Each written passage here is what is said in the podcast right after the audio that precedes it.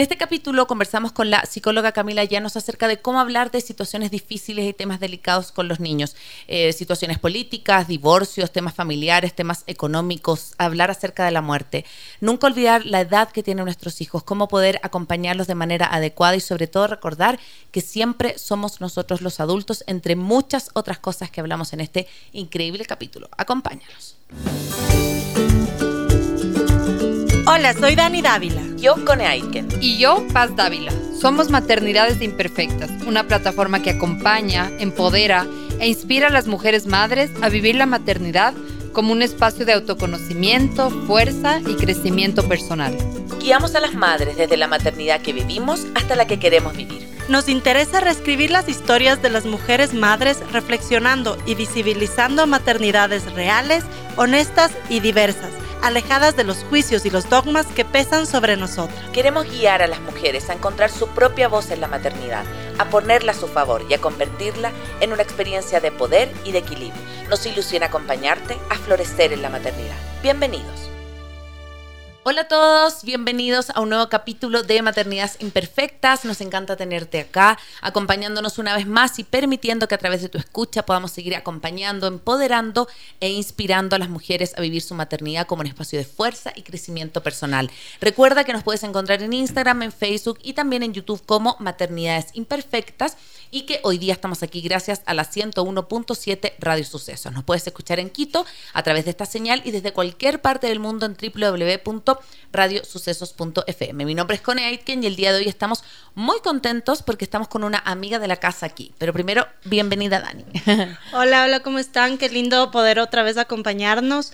Eh, creo que el tema de hoy mm. como que también viene mucho con lo que está pasando en el país y en el mundo. Mm. Eh, vemos que en redes sociales también ya se está hablando como cómo puedes tratar temas difíciles con los hijos un poco más enfocado a, a la guerra, a, no sé, atentados terroristas, como ciertas cosas que nos cuestan hablar.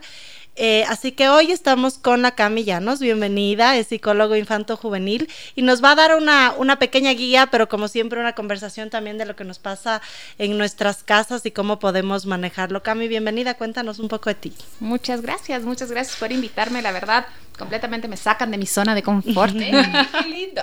Eh, pero me encanta, me encanta la invitación. A ver, ¿qué les cuento de mí? Como como dijeron, yo soy Camillanos, soy psicóloga clínica, eh, estoy especializada en lo que es toda la parte infanto-juvenil, en lo que es la parte de terapia de padres, en psicología del desarrollo. Em, y me encanta, me encanta todo lo que es el trabajo con niños y con papás. Qué lindo, qué lindo. Bueno, antes de empezar estuvimos hablando un montón y dijimos, ya empecemos porque venía la hora del programa y ya estábamos casi haciendo el programa fuera de, aire. Pero quisimos invitarte hoy día, Cami, porque no solo por la contingencia, que obviamente nos tiene a todos súper preocupados, sino que por temas más de fondo. Todos tenemos hijos, eh, nosotros tenemos hijos pequeños, quienes nos escuchan, nuestra comunidad también. Y lo que ha pasado en el último tiempo, no solo en el Ecuador, sino que, como decía la Dani, en el mundo, cuando ocurren eh, dificultades políticas o, hay estados de excepción o lo que sea que ocurra, que vemos que nuestra cotidianidad está afectando. Se fue la pandemia, o sea, cosas que, que normalmente están fuera de nuestro control.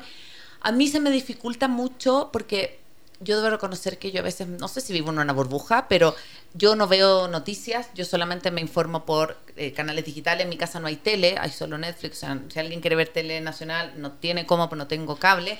Eh, entonces de repente me dicen, no, está quedando la embarrada. Y yo, claro, ahí me pongo y veo y digo, uy, verdad, así como ahí me doy cuenta. Y no es que yo esté viviendo en el mundo Bill Pap, sino que me pasa que trato de que mis guaguas no estén tan contaminadas por eso, pero a la vez Obvio que se dan cuenta, ese día las devolvieron antes del colegio, no fueron al colegio en dos semanas y media. Eh, o sea, sí el mundo cambió, por lo menos en Ecuador, en este mes, en enero. Entonces, ¿cómo hacer, eh, Cami, desde tu experiencia para hablar estos temas con nuestros hijos? Eh, nosotros estamos acá muy enfocados en primera infancia, pero con quizás quienes están hasta la adolescencia, porque ya un adolescente se mete al celular y ya sabe lo que está pasando, pero estoy hablando de niños que quizás no tengan un acceso tan directo. ¿Cómo hablar con ellos de, este, de estos temas? A ver, para empezar, quiero invitarlas a hacer un pequeño ejercicio, ¿ya? que creo que nos va a ayudar mucho para entender cómo conversar con ellos, ¿ya? Si viajamos un poco en el tiempo y vamos a las edades que tienen ahora nuestros hijos, en mi caso estoy pensando en mi chiquita de 8, ¿ya? Y les digo, retrocedamos en el tiempo, quiero que se imaginen ustedes de esa edad. ¿Qué edad tienes en ese momento, Dani? Dos y medio. Dos y medio. Cone. Siete. Siete, ¿ok? Quiero que se visualicen. Quiero, todos tuvimos una ropa favorita, alguna, alguna camiseta que no nos sacábamos nunca, o algún olor, algún espacio en el cuarto en donde nosotros estábamos, algo, algo que nos recuerde esa infancia, Sí. ¿ok? Quiero que vayan a ese momento, que vayan a ese espacio y que se acuerden lo que era más o menos tener esa edad. ¿Ya? ¿Qué quieren hacer ustedes de esa edad? Jugar. Bien. Totalmente. Jugar. Y eso que tienen una brecha bastante Sí. grande en las dos edades que Sí. dijeron. Entre los dos y los siete tenemos una brecha bastante grande, pero jugar, ¿ok? Esa es como que nuestra prioridad en ese momento en la vida, más allá de las responsabilidades de la edad que podemos Claro. ir teniendo. Pregunta. ¿Cómo les hubiera gustado a ustedes teniendo esa edad que les digan sus papás lo que estaba pasando? Mm. Wow. sintiendo la edad, sintiendo la edad que ustedes tengan, que tal vez en el caso tuyo, Cone, que ya tienes siete, porque tal vez a los dos estamos en guardería, no lo sienten tanto, pero acá siete, que lo Mm. regresaron del colegio y todo, que se hubieran acercado a ti, que te hubieran dicho, Como está pasando esto. me, me da la sensación, Cami, que, que quizás no explicándome tanto ni del número de muertos, ni de lo que está pasando, ni mostrándome imágenes, sino que dándome la seguridad que yo voy a estar tranquila. Ya. O sea, como explicándome que está pasando algo, que quizás eso va a cambiar nuestra cotidianidad, que quizás no vamos a poder salir tanto, pero que acá en la casa estamos seguros. O sea, como darme la seguridad de que yo en, en- en mi familia, en mi, en mi hogar, no me va a pasar nada. O sea, como... Y que ellos van a estar ahí. O sea, que quizás también una cosa que, que puede ayudar, como que quizás el papá y la mamá van a estar más irritables, que van a estar más preocupados, pero que no es algo contra ti, porque puede ser que los niños hasta Ah, piensen que, Sí. Que es algo, no sé, que, contra algo, que algo contra uno, Mm, exactamente. ¿Por qué les pido esto? ¿Ya? Porque esa es la primera regla que uno necesita para poder conversar con los niños.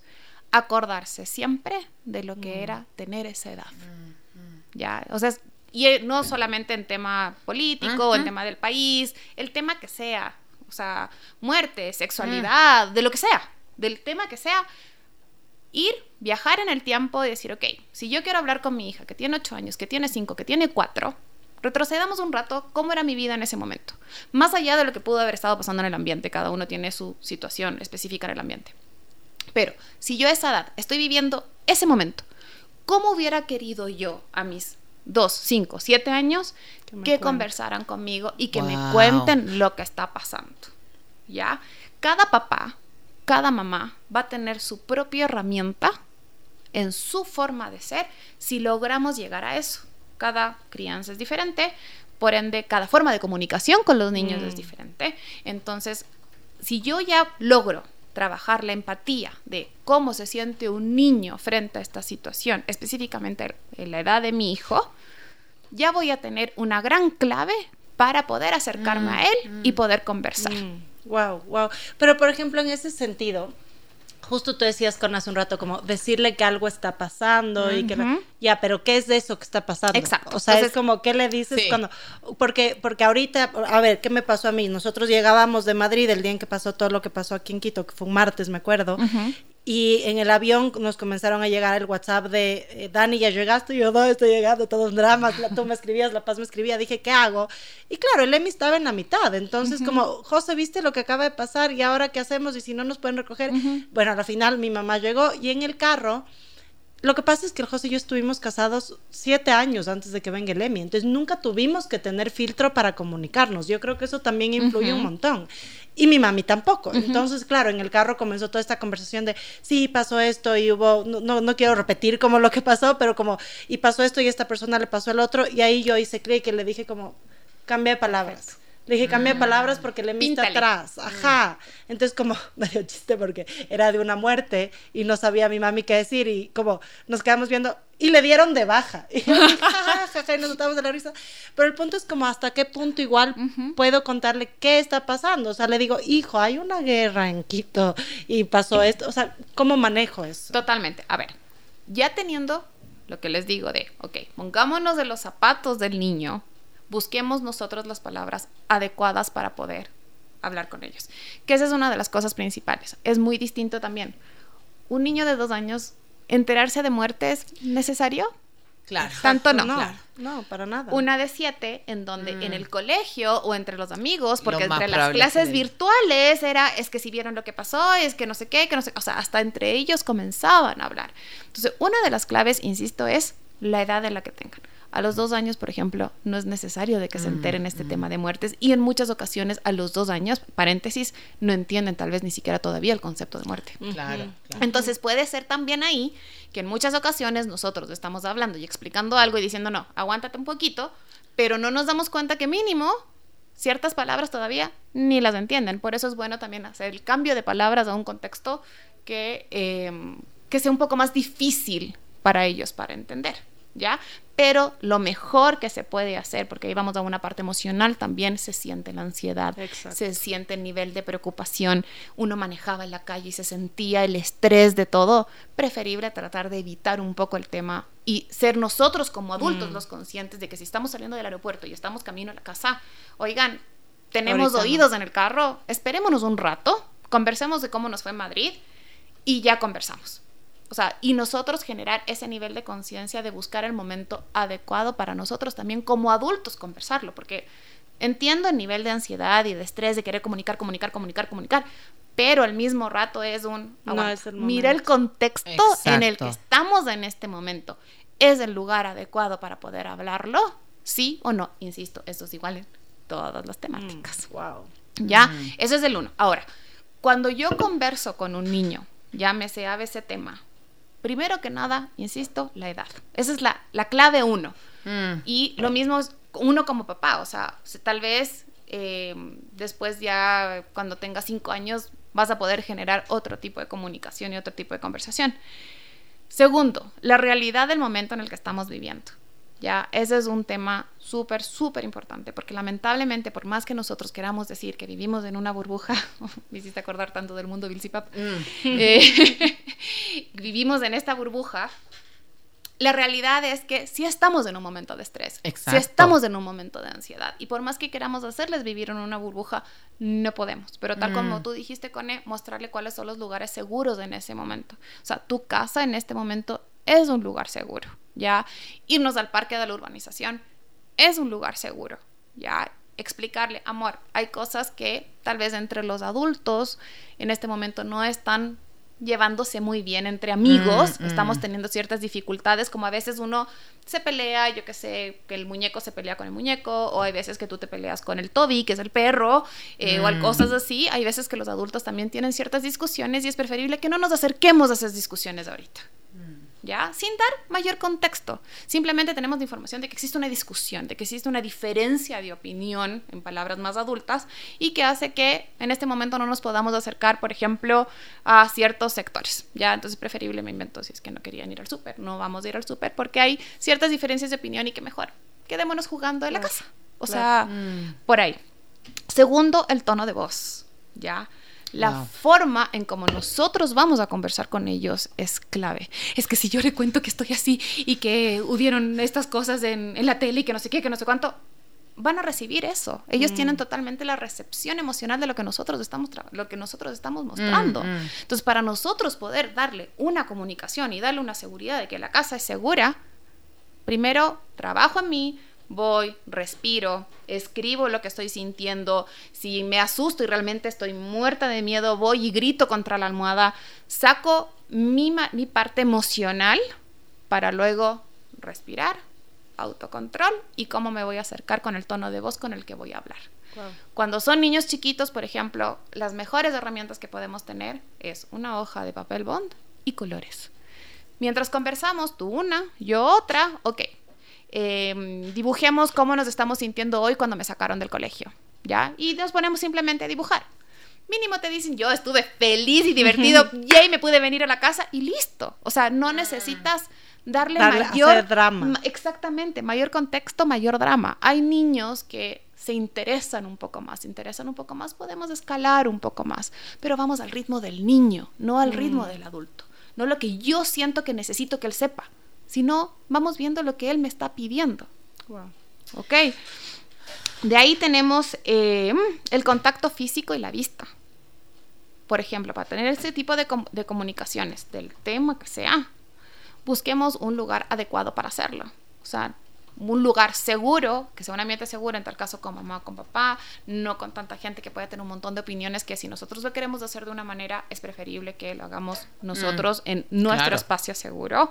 Ya me invento, a mí me encanta sentarme en el piso, yo vivo en el piso todo el tiempo, trabajo en el piso, entonces me siento en el piso a la altura de mi hija, nos miramos a los ojos, ok, amor, está pasando esto, o quiero contarte esto, o pasó esto justo hoy día en el colegio y conversemos de esto.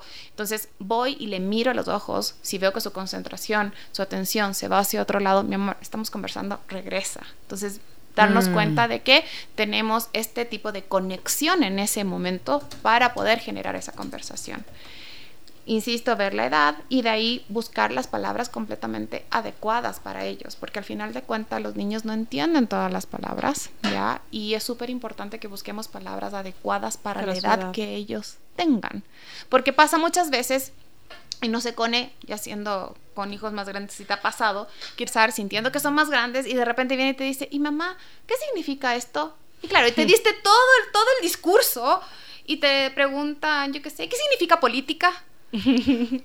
Y es como que no, no lo entienden. Entonces, totalmente buscar esa palabra correcta y adecuada.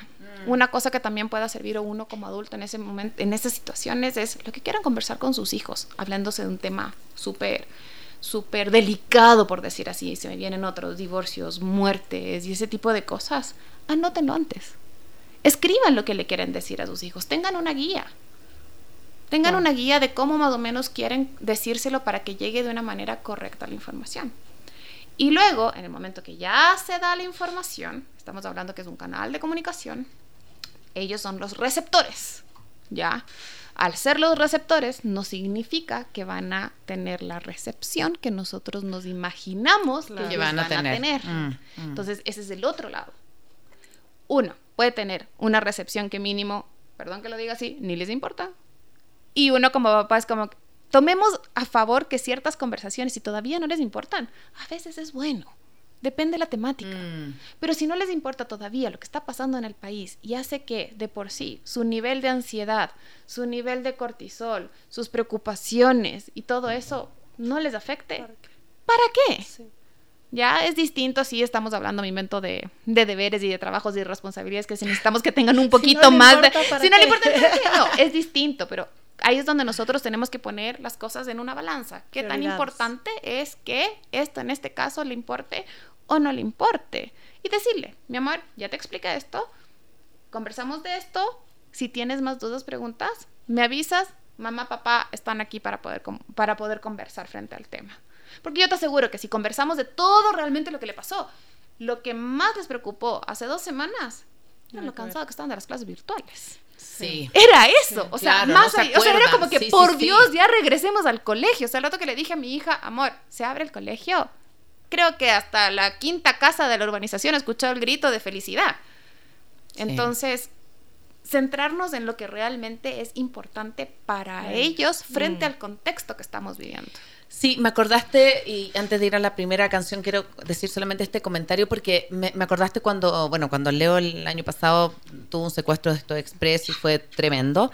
Eh, cuando volvió, nosotros inmediatamente llamamos a la Fer, que es la psicóloga del colegio, y le dijimos, Fer, ¿cómo lo enfrentamos con las niñas? Porque no estaba el auto, el Leo estaba herido, eh, la Rafa cachó perfecto que en la noche había pasado algo porque no llegó a la casa y dijo, tiene, en ese rato tenía seis años, dijo, no está capacitada su cabeza para entender que hay gente mala en el mundo, que está pasando esto, que está peligroso, que ta, que ta.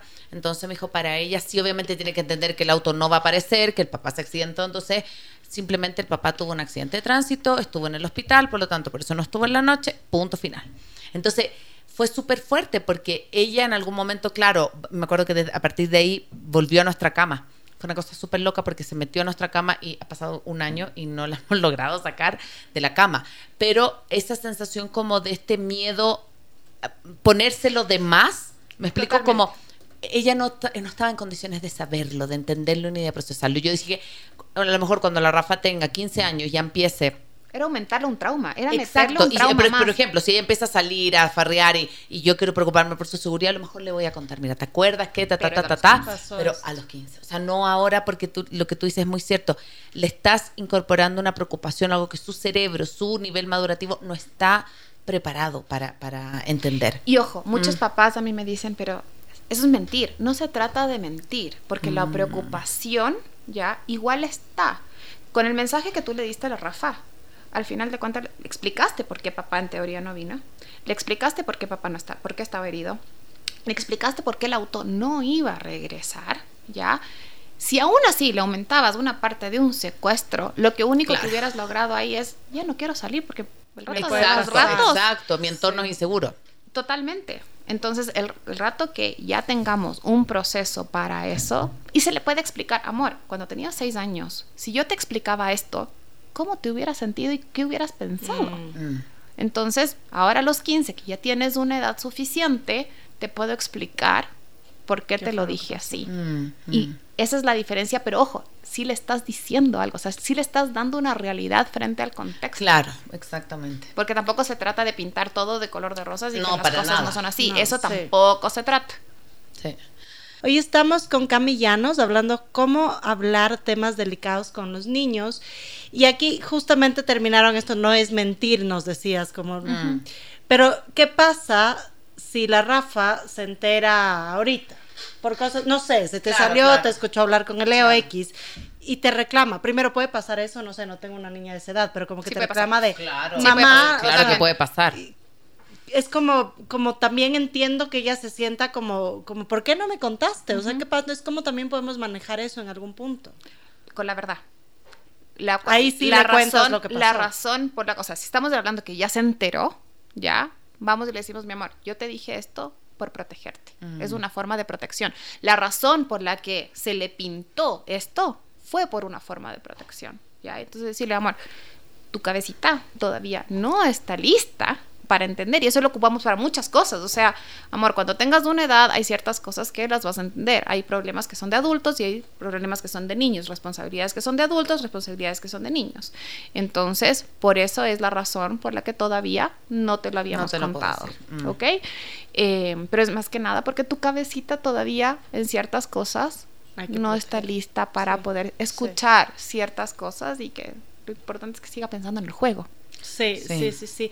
Y en ese sentido creo que venía también como el tema de, de lo de la muerte que estamos topando, porque no nos ha pasado a nosotros de algún familiar, de algún ser humano, pero por ejemplo nos pasó con nuestro perro. Y para mí fue horrible. O sea, en serio, no, yo hasta ahora pienso en el pastrami, me, me parte el corazón. Y, y fue que el Emi ya estaba en la casa, me llamaron cuando el perro tuvo el paro cardíaco, entonces lo fuimos a ver, ya se había muerto y tal. Y yo estaba destrozada, o sea, yo, yo realmente era, era un ente ahí caminando, o sea, para mí, para mí fue tenaz. Y llego a la casa y lo primero que Emi fue como, porque él sabía que le íbamos a ir a ver el perro, como, Patami, Pati. Y no, me, me, me rompí. Y en medio de eso traté de no llorar y como que me puse a su altura, todo lo que nos dices, como, le dije, amor, el pastri, dije, no le voy a decir, se murió, pero dije como, el pastri se fue al cielito. No se me ocurre, no, te juro, no sé, ahorita dime, Dani, lo hiciste pésimo, pero fue como, mi amor, el pastri se fue al cielito. Y me quedó, porque seguro sentía que yo estaba mal. Entonces como que se puso súper arisco, como enojado. Y le inventé la historia y le dije como, lo que pasa es que ves que Diosito siempre tiene a los mejores con él. Entonces dijo que el pastri era tan buen perro que necesitaba estar en el cielo para que le ayude con todos los... Y en esto ya, ya se me fue todo. Y el Emi, claro, como nunca supe si entendió o no que el perro se murió. Y es lindo, luego le hicimos una planta al perrito y el pastri casi, el pastri, el José Emiliano casi todas las noches se despide del pastri y le manda besos al cielo. Pero siempre me quedé pensando en, ¿no será que le hice este mundo con hitos de que, a ver, igual yo soy súper creyente, pero la cosa es como, como igual fue duro, igual me vio tres días acostada llorando, o sea, como, cómo también manejas tus emociones, porque llega un punto en el que me dolía, pues, o sea, no podía Obvio. yo estar tres días en un hotel llorando para que Lemmy no me vea, ¿me entiendes? Y la respuesta de mi esposo fue como, levántate porque tu hijo no te puede ver así. Entonces, ¿hasta qué punto está bien? A ver, este es un tema que en terapia se ve por montones, porque insisto, siempre queremos tener a nuestros hijos en una burbuja y la verdad es que el mundo no es así. De- por más que queramos, o sea, ni para nosotros. El mundo no es así. La realidad es que si nosotros tenemos una mascota, sin importar la edad o en el momento, en algún momento la mascota seguramente se va a ir antes que nosotros. Eh, las mascotas son las primeras, en la mayoría de ocasiones son como los primeros episodios en donde viven de algún aspecto esta muerte, el tema de la muerte como tal.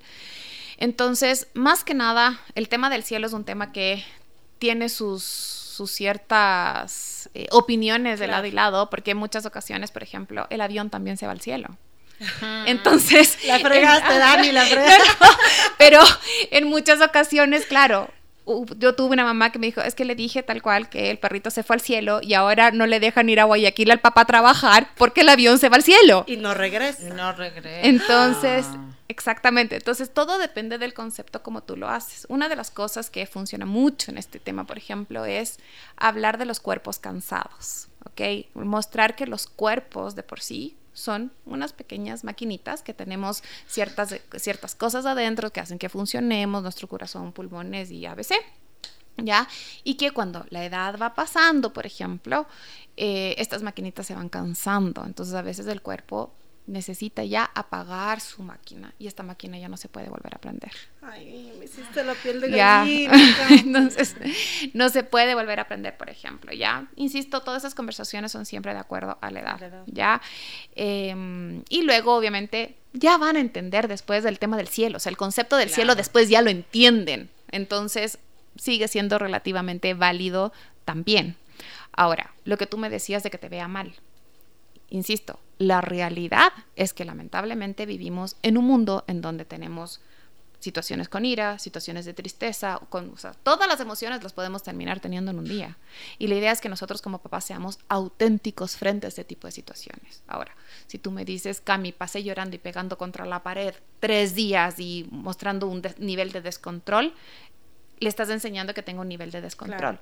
Pero si tú estás mostrando una tristeza natural, auténtica, normal y decir, amor, tengo pena porque le extraño. Ya, estas lágrimas son lágrimas de despedirme, son lágrimas de que le voy a extrañar. Es normal y es natural. es normal y es natural. Son parte de las vivencias, son parte de las realidades que necesitamos comunicarles porque así mm. funciona. Porque lamentablemente así funciona la vida. Lo importante es no pintarles de arcoíris del el mundo, sí pintarles con una realidad, pero dentro de esta realidad, dentro de un nivel emocional con nosotros con autocontrol. Es que es lo mismo que les decía antes. O sea, si queremos comunicarles algo, si quiero llorar, gritar, patalear y pegar a la pared, hazlo en tu espacio seguro y luego con mis emociones de manera auténtica, no evitándolas, auténtica, voy, me acerco y le puedo explicar lo que está pasando. Así sea con lágrimas de los ojos y con lo mismo con el enojo. Con el enojo es lo mismo. Amor, estoy enojada porque ahorita acaba, me acaba de chocar un auto. Estoy, estoy enojada por eso, porque ahora tengo que llevar el carro a la mecánica, al doctor de los autos. Mm. Nos vamos a quedar unos días sin auto y vamos a tener que ver cómo hacemos. Mi amor, eso me enoja. Entonces les muestras de que por sí el enojo también es normal. Pero todo, insisto, depende al nivel de que uno lo va comunicando, cómo lo va haciendo. Sí, y eso mismo te iba a preguntar, como en qué momento también como poder mirar o poder mostrar que a nosotros también nos afecta, porque yo creo que también muchas veces lo que nos pasa como papás es que tratamos de que estén súper felices, que estén súper como contentos y que no, no se den cuenta de nada de lo que está pasando. Entonces, claro, a mí me pasó en este tiempo cuando pasó todo esto, la Rafa me decía, se van a meter los ladrones, porque escuchaban su colegio. O sea, como eso, esa, la realidad no se la puedes tampoco mentir. No se la puedes pintar. No se la puedes pintar. Entonces le decían, no, tranquila, acá no va a pasar, pero tenemos, por ejemplo, en ese rato quería ir al, al mall, quería ir al, no sé, al minisitio, no sé dónde le decía mi amor. Durante este tiempo van a ser unas semanas o un mes que no vamos a ir a lugares públicos. O sea, como que nos vamos a quedar en la casa, vamos a ir a la casa a lo mejor de algún amigo, pero no vamos a ir a lugares donde haya mucha gente. ¿Pero por qué? Sí, ya, yo, yo en un momento, porque sí, tengo una guagua, pero porque sí no es una respuesta. Entonces, como cuando ya poder entender, cómo decir, bueno, es que hay lugares que son más seguros, otros que no, sí le alcanzaba como para, esta, para este nivel de entendimiento, pero yo creo que los niños son esponjitas, entonces es innegable que van a ver si nosotros estamos estresados o lo que te decía, yo a veces hablaba en, hablo en inglés cuando quiero decir algo que la Rafa no se entere, pero cacha que algo está pasando porque estoy hablando en un idioma que ella no domina con el papá, entonces eh, justamente los niños tengan la que tengan, son súper inteligentes, son súper eh, perceptivos, entonces también es como saber, o, o, de repente yo incluso le digo, mira, a veces el papá y la mamá tienen que tener ciertas conversaciones que ustedes no pueden escuchar, y eso, por ejemplo, buscamos que sea el espacio de la noche o qué sé yo, eh, o no sé, esto se habla en el cuarto de los papás, tú no, no puedes entrar en este momento, como también no es malo que sepan que hay espacios también que ellos no pueden hoy día saber, o sea, no pueden saber todo tampoco, digamos. Es que eso es parte también de los límites. Sí. Eso es también como límites saludables. Exactamente, mm. o sea, toda esa parte también es un tema de los límites de, insisto, hay cosas que los niños pueden saber y hay otros que necesitan saber de una manera conociendo la realidad, pero de acuerdo a su edad. Y obviamente hay situaciones que no necesitan de por sí estar dentro de la dentro de la conversación. Entonces, de por sí, amor, mamá y papá en este momento necesitamos conversar. Vamos al cuarto y conversamos. Ahora, preferible mil veces esperar a que los niños estén dormidos o encontrar un momento, o sea, yo con mi marido lo hacemos así, por ejemplo, generalmente si necesitamos conversar algo así como que medio urgente, que no queremos que escuchen, uno salió por a veces ya se fue al trabajo, o lo que sea, llamada telefónica y ahí el uno se esconde y el otro está en el carro. Son momentos en donde podemos más o menos conversar un poco frente a estos temas, pero tratando de evitar que de por sí escuchen como que pueden entender un pequeño concepto, una pequeña base, pero no todo el, el preámbulo como tal, ¿ya? Eh, funciona también para los temas económicos, por ejemplo, por lo, que decíamos igual al inicio, eh, que también son temas importantes de, ok, hay que generar un tipo de conciencia, por ejemplo, si es que hay situaciones y problemas económicos dentro de la casa, pero tampoco generar un caos. Claro. Entonces, todo depende de cómo uno lo ponga dentro de una balanza y ahí es donde el adulto tiene que ser el adulto. Porque mm. muchas veces en este tipo de cosas es como que tienes que entender. No tiene que entender. Si tiene ocho años, no tiene que entender. No tiene por qué en ese tipo de conceptos de entender, yo que sé, de que eh, me invento, de que el sueldo está tarde. O sea, no tiene por qué entender ese tipo de situaciones. ¿Ya? Entonces, eh, es súper importante en ese tipo de, comunicación que uno diga, ok, mi amor, en este momento ya eh, vamos a guardar un poco la plata o en este momento no tenemos para esto extra, ya, pero lo podemos conversar en otro momento. O sea, ser, decirles realmente lo que está sucediendo entre comillas, pero sin el, el concepto como tal claro. Sí, ¿Y cómo podemos saber? Porque, claro, decías, el primer paso es vernos a nosotros de esa edad y como que cómo te gustaría. Pero también, o sea, si bien debe funcionar, no lo he hecho nunca y lo voy a empezar a hacer, puede que también tu situación familiar que hayas tenido no haya sido la más adecuada, entonces tú no tienes como el concepto de qué es lo que me hubiera, por ejemplo, a mí obviamente me dijiste a los dos años, dije no tengo idea cómo me habría gustado que me digan. ¿Cómo también yo puedo identificar que hasta qué punto es sano qué cosas y a qué edad, ¿me entiendes? O sea, como esto de la muerte, me dices, capaz su cerebro a los dos años no va a entender lo que es la muerte. ¿Cuándo empieza a entender qué es la muerte? ¿Cómo como papás podemos estar como en esa sintonía de, ¿será que ahora ya es hora, no me espero un año? Mm. Generalmente cuando ellos ya preguntan, cuando ellos tienen un nivel de curiosidad frente a ciertos temas, mamá en el colegio escuché esto, mamá al Pepito en clases le pasó esto, eh, cuando tienen un tipo de curiosidad, ese es el momento para comenzar a responder, ¿ya? Ahora, dentro de este tipo de cosas, por ejemplo, hay, lo que les decía, hay realidades que se nos adelantan. ¿Ya? Entonces, hay momentos que se nos adelantan que por más que nosotros no queramos todavía conversar de ciertos temas con ellos, pasan situaciones en el entorno como lo que pasó o situaciones familiares que toca conversar con ellos, ¿ok? En, en, donde toca darles de alguna forma un tipo de explicación. Entonces, para ese tipo de explicaciones que todavía no quisiéramos tener que hablarlas, pero es una necesidad hacerlo, necesitamos prepararnos para poder hacerlo. Mm. Entonces, claro, pero no hay, no hay, perdón, no hay como un chart, así como una tabla de a los 10 años ya le puedes decir lo que es la muerte. O sea, es solo para nada. va evolucionando. no, específicamente porque cada niño se desarrolla de manera distinta. Entonces, hay niños, por ejemplo, que tal vez a los 5 años le entró la... porque quiero entender cómo funcionan los aviones, mientras que el otro simplemente el avión vuela. Entonces todo depende también del interés que vaya a tener el niño de acuerdo a cada una de las situaciones, a cada una de los temas. Sí, sí. Ya en esto, por ejemplo, se me viene a la cabeza mucho los temas de sexualidad. O sea, muchos niños se enteran antes por situaciones o porque le da una curiosidad antes o porque lo hablan en el colegio y hay unos niños que ya sabían y hay otros ve que ni enterados porque todo depende de las comunicaciones de cómo se vayan dando de acuerdo al nivel de desarrollo que vaya teniendo el niño. Pero por ejemplo cambien eso y, y como que justo dijiste algo súper crítico digamos que es de estas conversaciones de sexualidad porque sí entiendo que de pronto el Emi algún rato me va a empezar a preguntar. Pero también yo sí siento que en el mundo hay una exposición tan heavy en el tema de la sexualidad que en alguna entrevista veíamos también que a los ocho años ya están expuestos a, a temas de sexualidad, a pornografía y etcétera. Que es como, yo sí siento que yo me tengo que adelantar. Y entonces, ¿a qué edad? O sea, si aquí, o sea, me acuerdo que en mi época te decían que a los 14 años, ahora es a los 8, yo no sé si cuando el Emi crezca sea a los 5.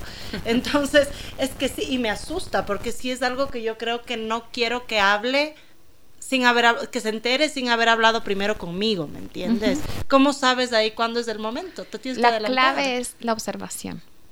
Si uno conoce a su hijo, va a saber exactamente cuándo uno relativamente ya tiene que conversar las cosas. Si uno mantiene niveles de conversación diarias, por ejemplo, yo con mi hija todas las noches, o sea, mi hija tiene ocho años y hasta la fecha sigue durmiendo changada conmigo para quedarse a dormir. Y lo disfruto y lo aprovecho. Claro. Porque va a llegar un punto en donde me diga, mamá, quiero dormir sola, ¿ya?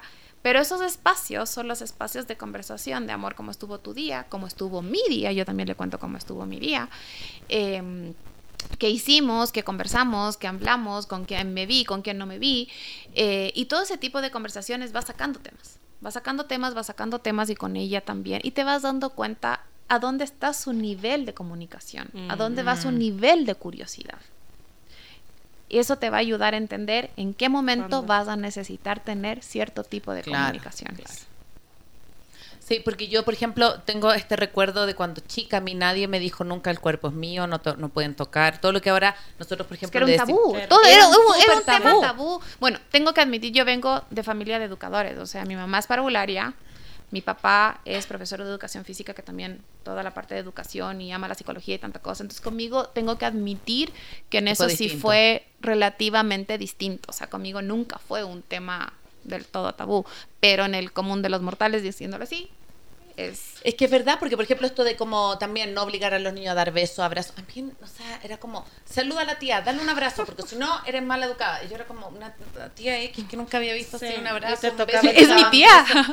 usted, usted es familiar mío. Entonces, yo siento que con respecto a eso, por ejemplo, eh, yo me acuerdo que, que, por ejemplo, no sé, la, la menstruación a mí eran como un, era como un, eh, más que un tabú, era un misterio, o sea, como una cosa como súper rara. Y, y, me acuerdo que la otra vez yo estaba y, y, y, vieron, creo que no sé si fue las toallitas o los tampones, me preguntó la Rafa, ¿y eso uh -huh. qué es? Entonces yo le expliqué, le dije, uh -huh. bueno, es que una vez al mes, pero súper como muy sencillo de acuerdo a la edad. todavía claro todavía no le voy a decir bueno es que eh, ocurre la ovulación no no no, no no, no voy a entrar en eso pero ella sabe que a las mujeres les pasa una vez al mes uh -huh. ta, ta, ta, y eso, por ejemplo, a mí me da tranquilidad porque cuando a mí me acuerdo que me llegó la regla, yo decía, totalmente, tenía idea. y eso que vengo con, con, familia de médicos, sí me hablaron, de, me acuerdo que sexualidad mucho más abierto que de la regla, pero cuando llegó yo no sabía cómo ponerme una toalla, yo no sabía eh, qué, era que esto que me estaba pasando, porque estaba tan rara, porque no sé qué, y creo que fui una de las primeras del curso, o sea, fui como, no sé, todas les llegó tipo 12, 13, me llegó a los 11 y medio, una cosa así, entonces, como que ese tipo de cosas también, tengamos hombres, tengamos mujeres, también hay que empezar a contarlas. Totalmente. Porque, porque desde el cuerpo cada uno puede cuidarlo como sea, o sea por ejemplo, tengo ese límite súper claro. Nosotros le decimos a la Eli y a la Rafa, nosotros te estamos tocando, me dejas pasarte el jabón para bañarte. ¿Qué antes era como, te paso el jabón nomás, dale. O sea, como, siento que ahí estamos asistiendo. Pero depende de la edad de nuevo. Por supuesto. Claro, por sea, supuesto. Pero, pero con eso que tú me dices, a mí me sorprendió el Emi, porque claro, el Emi no, no le hicimos circuncisión y yo de hombres nada, entonces no tenía idea cómo hacer nada. Y ahora a sus dos años, sí, hacemos lo que le pregunto. Ah, ¿Te limpio yo te limpias tú? Y ya se limpia. Y me ah. sorprende Sí, sí, sí, es que sí, sí, el rato que tú ya les vas enseñando todo ese tipo de proceso, lo van entendiendo súper bien y más aún cuando hablamos del cuerpo. O sea, con la Nicole es lo mismo. La Nicole vio eso en mí desde chiquita. Yo nunca lo escondí. Entonces, si yo Mm. estaba en el baño y entraba la Nicole, lo veía. Mm, Entonces, mm. mamá, ¿qué te pasa? Y para la Nicole es, la- esa sangrecita muestra que de por sí no hay un bebé en la panza. Mm. Ya, no hay más. O sea, y el rato que después me preguntará, ok, ¿y por qué viene lo que sea? El rato que me pregunte, ahí viene. De hecho, yo tengo unos cólicos fuertísimos. Entonces hay muchas veces que digo, estoy con un cólico que ya no aguanto, mamita, ya estás con sangrecita de nuevo. o sea, Bonita, claro. entonces lo entienden, lo, lo entienden súper bien dentro de su edad, exacto. ya, y cuando sea más adelante entenderá lo que viene. Wow, qué fuerte. Sí. Pero me parece como, es que son desafíos con respecto a la edad y a la evolución de nuestras guaguas. O sea, son desafíos que tenemos que ir dándonos cuenta que empiezan a ocurrir y que tenemos que estar como, como preparados. Porque yo creo que algo que tú dijiste que me trae mucho es como no, no olvidar que somos el adulto. Yo a veces cuando escucho, yo creo que puedes tener una súper relación con tu hijo, puedes tener una súper confianza, pero siempre yo digo, no es tu amigo, no es tu bestie. O sea, como no le puedes contar, por ejemplo, imaginémonos que en una relación de pareja hubo una infidelidad y estás súper enojado con tu pareja porque te fue o fuiste infiel. Mm, siento que hay ciertas conversaciones que las- los niños, sean adolescentes o lo que sea, no están, no, no pueden saber porque eso es algo de la, de la pareja. Después pueden enterarse, por supuesto. O sea, si Van a ser adultos algún van a ser momento. adultos y se van a enterar, o si ya son adultos tú les puedes decir, pero no esta cosa como de tampoco alianza con tu guagua para que se haga una, una dupla y, y le odien al papá o le odien a la mamá. No, esa triangulación es Esas terrible. triangulaciones horribles, pero a veces, muchas, muchas veces siento que muchos papás, en, en medio del desconocimiento o intentar como hacerse amiguis del hijo, cuentan o ventilan cosas que los niños no están capacitados para saber. Totalmente, Mm, totalmente. Y eso es, eso va también parte de los límites, insisto. Sí. O sea, aquí hay, es como una fórmula. Hay una parte de que uno tiene que acordarse de que es el adulto y que por más que uno en ciertas ocasiones en el día no jale, esté cansado, esté enojado, lo que sea, ser auténticos, poder decirlos, pero recordar que también es el adulto y el adulto es el que le tiene que dar la contención al niño. Ya, entonces es una de las cosas más importantes de entender. O sea, por más que uno haya tenido un mal día y es auténtico contándolo y busca las formas de cómo manejar sus emociones, sea salir a caminar, hacer deporte, sentarse y tomarte un café, tomarte un vino, respirar y seguir. Ya es súper importante que en ciertas situaciones, o sea, nos- no tienen los niños que entender muchas veces, por más que uno les diga las cosas, qué es lo que nos está pasando. Esa es la regla uno. Regla dos, siempre, siempre, siempre, en uno, regresen en el tiempo. Cuando se nos complica la paternidad, se nos complica la maternidad, coger y decir, ok, si yo retrocedo en el tiempo, por más que mi escenario haya sido diferente, si yo tengo esta edad, ¿cómo quisiera que me lo digan, que no me lo digan, que jueguen conmigo, que no jueguen ahora conmigo? Claro. Eh, ¿Cómo quisiera yo, por ejemplo, mi hija tiene ya su espacio en donde cuando está enojada es, mamá, quiero estar sola y yo la dejo estar sola. Ok, amor, cuando ya quieras estar con alguien, me avisas y yo vengo. Claro. Pasa un periodo de tiempo y ya está, mamá, entonces ya voy, ¿ok? Entonces, de por sí, ir, respet- ir respetando esos momentos de, ok, ¿cómo me siento yo a esa edad? Están mostrando lo que yo necesito. Y eso nos ayuda mucho a entender lo que necesita el niño a esa edad, porque lamentablemente el adulto reacciona frente a las situaciones del entorno no a- como adulto hacia el niño, cuando muchas veces el niño interno de uno puede ser tu mejor aliado Sí. dentro de la maternidad y la paternidad para resolver conflictos. Qué lindo. Wow. Qué lindo, sí, y justo un poco lo que me decías, entenderle al, al Emi, bueno, a los niños, eh, como de acuerdo a su evolución, y ahorita me acordaba, ya como para ir terminando, que última, el Emi tiene dos años y sí, cinco o seis meses. Y hay veces que yo veo otros niños de su edad que de pronto no son tan preguntones. Y el Emi empezó desde, que hace tres semanas, a ser súper preguntón. Entonces es chistoso porque además que nos va evaluando las emociones a todos. Y yo, yo trato de ser muy clara con el tema. Me encanta este chart de emociones, que te- son las cuatro y van las ramificaciones y tal. Entonces hay veces que está como muy irritable, le digo, estás enojado. Sí, estoy enojado. Y te responde así, ¿y por qué? Ahí todavía no me responde. Entonces me responde porque sí. Digo, pero eso escucho de alguien. O sea, y luego viene... Te doy una frase ahí. ¿Qué pasa que estás enojado?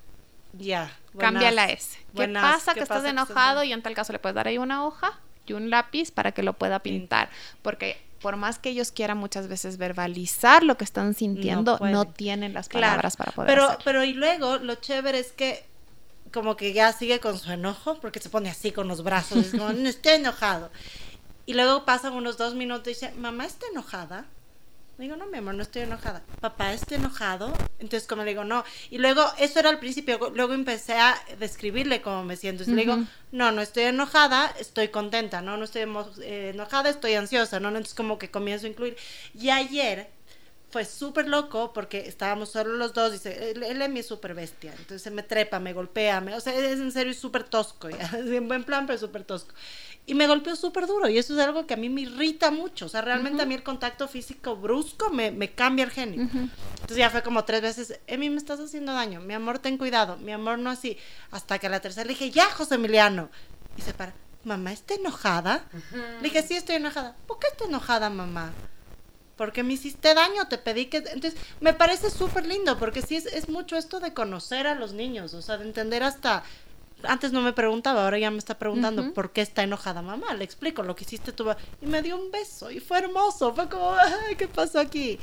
Sí, sí, sí, es lindo. Creo que es chévere que podamos como hablar de las emociones y también entender hasta dónde podemos llegar.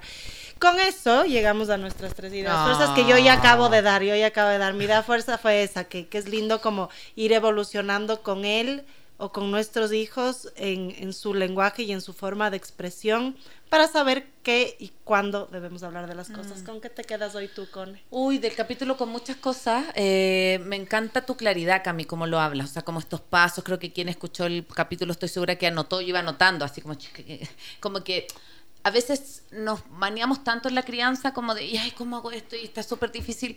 Pero como con estos tips, o sea, por ejemplo, me quedo con, con perdón, tengo un torpedito, pero quiero contar, con estos como tips de, de, tomar en cuenta la edad, el tono de voz, eh, hacerlo práctico, el contacto físico, o sea, como que, la, aunque la, sea la peor noticia, si lo haces también en un momento eh, como cuidado, adecuado, puede como aminorar su peso. O sea, la noticia va a ser igualmente dura, pero es distinto que tú se lo des desesperada, eh, descontrolada, a que se lo des mirándole, contándole. Y todo a la edad. Eso me encantó como tener en cuenta. Eh, piensa tú, que, ¿cómo eras tú a los siete años y cómo te hubiera gustado que te dijera las cosas? Eso me parece como un, como un super tip. Con eso me quedo. ¿Con qué te quedas tú, Cami, del capítulo? Yo me quedo de haber salido de mi zona de confort, como les decía al eh, inicio. ¡Ah! eh, y de ahí justo lo que les decía, el tema de estas, de la, como de las reglas a seguir, tal cual como tú le dices. Mm. O sea, yo una de las cosas que puede ser que parezca disco rayado con los papás es, por Dios, siempre recuerden la edad que tienen sus hijos. O sea, mm. eso es clave, clave, clave. Entonces, para mí es una de las cosas más importantes porque es muy diferente criar, crecer, observar, aprender, hasta porque nosotros aprendemos de los hijos, de un niño de 2, de 4, de 6, de 8. Cada etapa de desarrollo es totalmente diferente y nosotros como papás tenemos que ir creciendo y evolucionando con ellos de acuerdo a la edad. Entonces, mm. creo que eso es una de las cosas que, que más me quedó de eso. Qué hermoso, qué hermoso. Agradezco a todas las personas que nos escucharon hoy día y recuerden, estoy segura que este capítulo va a servir mucho. Si le gustó, póngale cinco estrellitas en Spotify, compártalo, súbalo historias, lo que usted quiera para que podamos seguir creciendo. Recuerda que también estuvimos acá gracias a Radio Sucesos 101.7. Nos vemos el próximo miércoles. Chao, chao. Chao, chao. Chao, gracias. Soy Cone Aiken. Soy Dani Dávila. Y yo, Paz Dávila. Gracias por regalarte este tiempo de autocuidado y crecimiento. Si quieres escuchar más capítulos y contenidos sobre maternidad y crianza, no olvides de encontrar nuestro podcast en iTunes y Spotify. Y a través de Radio Sucesos todos los domingos a las 12 del mediodía. Te esperamos.